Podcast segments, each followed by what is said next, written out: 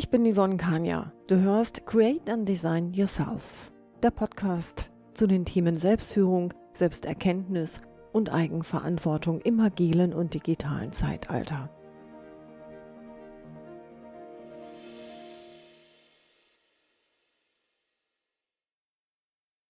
Ja, hallo und herzlich willkommen zur heutigen Podcast-Folge. Heute geht es um die Bedeutung des Netzwerkens als Führungskraft. Es ist mehr oder weniger eine Zusammenfassung von dem Impulsvortrag, den ich halten durfte.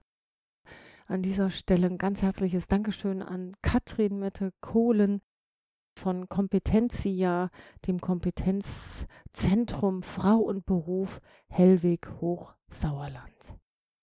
Es geht um das Thema Netzwerken. Hier möchte ich einfach ein paar Sachen vorstellen, Erfahrungen, Werte, äh, auch aus welcher Rolle heraus wir zum Teil Netzwerken, dann aber auch noch ein, unterschiedliche Formen von Netzwerken, intuitives, kreatives Netzwerken, strategisches Netzwerken und äh, die Ergebnisse von zwei kleinen Umfragen, die ich mit den Frauen in diesem Vortrag oder bei diesem Vortrag gemacht habe. Genau, also bei dem Impulsvortrag stand das Thema und die Bedeutung des Netzwerkens als Führungskraft im Vordergrund. Und dort habe ich ganz konkrete Impulse, Tipps und Beispiele äh, gegeben.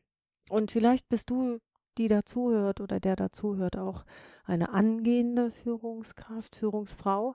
Und du möchtest einfach über dein Netzwerkverhalten nachdenken, es dir gegebenenfalls etwas bewusster machen und dementsprechend lade ich dich hiermit ein, dir einige Zeit mit mir zu widmen.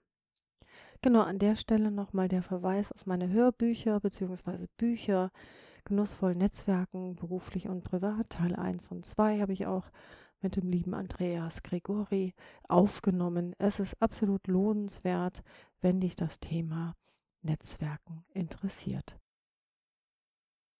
An der Stelle ein kurzer Verweis, einfach wenn du Führungskraft bist, denke auch nochmal über deine Karriereplanung nach. Ja, also hast du eine vertikale Karriere, hast du eine horizontale Karriere.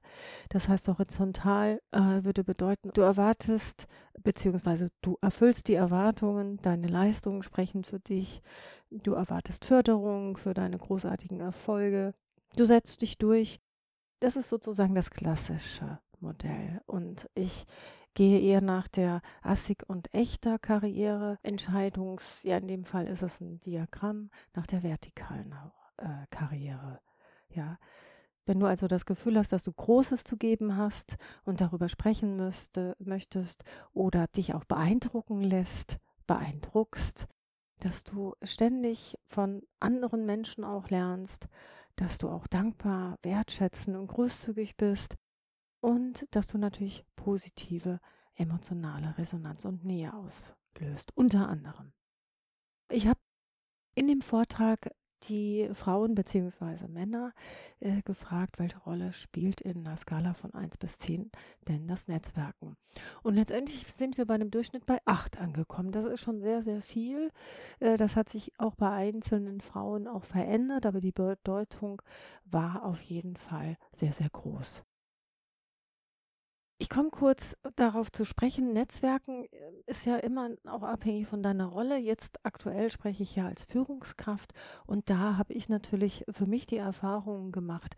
Führungskräfte sind vernetzt, brauchen Vernetzungen und je weiter du nach oben kommst, ist es ein privates, ein berufliches Netzwerk. Ähm, es sind aber auch die sozialen Netzwerke, also Social Media. LinkedIn ist auch eine Form von Vernetzung. Und hier ist es dann natürlich immer die Frage, nach welchen Werten lebst du? Das hängt natürlich auch immer davon ab, wie darf deine Karriere aussehen? Also was hast du letztendlich vor? Ne, ich hatte eben ja gesagt, Großes in die Welt bringen, was ist deine Ambition? In meinem Fall war es so, dass ich tatsächlich die eine oder andere Position dank eines wirklich ganz fabelhaft funktionierenden Netzwerks erhalten habe, ohne dass ich das tatsächlich wissentlich, ähm, ich sag mal, äh, vorhatte, sondern alleine indem ich darüber erzählt habe, was ich aktuell mache, wo ich hin will, ähm, gab es die eine oder andere Anregung, die Vernetzung, den Hinweis und tatsächlich auch eine, eine positive Jobvermittlung ohne dass ich jetzt hier im Einzelnen darauf eingehen möchte. Dann hatte ich nochmal eine Umfrage gestellt auf einer Skala von 1 bis 10. Wie leicht fällt dir das Netzwerken bzw. der Smalltalk mit fremden Menschen? Da hatten wir eine etwas kleinere Zahl, da pendelten wir uns zwischen 6 und 7 ein. Eine schrieb, und ich finde, das ist auch sehr bezeichnend, weil ähm, es genau das ist, worauf ich hinaus will dass es ein Prozess ist, ja, dass es nicht einfach, du gehst los und du hast dein Netzwerkverhalten, sondern das Netzwerkverhalten verändert sich auch natürlich mit der Zeit. Und wie gesagt, da pendelten sich die Werte zwischen sechs und sieben ein, war wohl auch das eine oder andere äh, dementsprechend als Prozess zu sehen. Welche Netzwerkformen gibt es? Die habe ich auch in meinen Büchern beschrieben. Intuitives, kreatives Netzwerken unterscheidet sich sehr, sehr stark von dem strategischen Netzwerken. Also, wenn ich jetzt zum Beispiel ganz klar ein Ziel vor Augen habe, wo ich dementsprechend hin will, dann kann ich da natürlich verschiedene, ich sag mal, Zeitpläne aufmachen, Kriterien. Ich kann genau sagen, okay, ich will die und die Zusatzausbildung machen, ähm, ich will und die und die Menschen äh, kennenlernen. Da brauche ich nur auf LinkedIn zu gucken, zum Beispiel auf LinkedIn gucken ähm, welche Menschen arbeiten in diesen Positionen, welche Netzwerke ähm, gibt es dazu und dementsprechend mich vorzubereiten, okay, das ist es. Also ich habe ein ganz, ganz klares Ziel vor Augen. Ich will das gar nicht weiter ähm, ausführen. Ähm, dann intuitives, kreatives Netzwerken ist natürlich auch nochmal davon abhängig. Ich will das mal ein bisschen weiten. Wir haben extrovertierte, wir haben introvertierte Menschen und Natürlich ist dann die Form des Netzwerkens, ich hatte das ja eben erzählt, die Leichtigkeit, mit der man zu Netzwerken kann, sich ja auch entwickeln. Hier ist es stark davon abhängig, wie gehe ich eigentlich ins Netzwerken rein. Ähm, ja, haben wir das Eigenlob stimmt? Ja, oder ist es so, ich biedere mich an? Also auch das hatte ich ähm, bei meinen Interviews. Ich habe viele, viele Menschen gefragt, wie ist dein, dein Netzwerkverhalten? Was empfindest du beim Netzwerken? Und es gab durchaus Leute, die hatten auch ein Schamgefühl. Schamgefühl über sich zu sprechen. Die wollten nicht und sie fühlten sich unwohl mit Menschen, ähm, weil sie das Gefühl hatten, sie ähm, prahlen sich selbst an. Dabei, wenn du Großes in die Welt bringen willst, brauchst du die Bühne. Und wenn du selbst bewusst und selbst dich wertschätzt, dann bringst du etwas sehr, sehr Großes und Gutes in die Welt.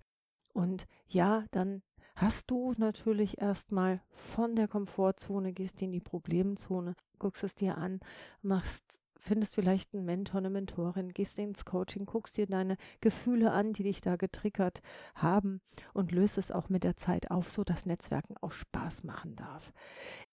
Ich kürze das wirklich alles nur sehr, sehr kurz ähm, oder ich reiße es nur kurz an. Gehe jetzt nochmal auf äh, ein, einige statistische Werte ein.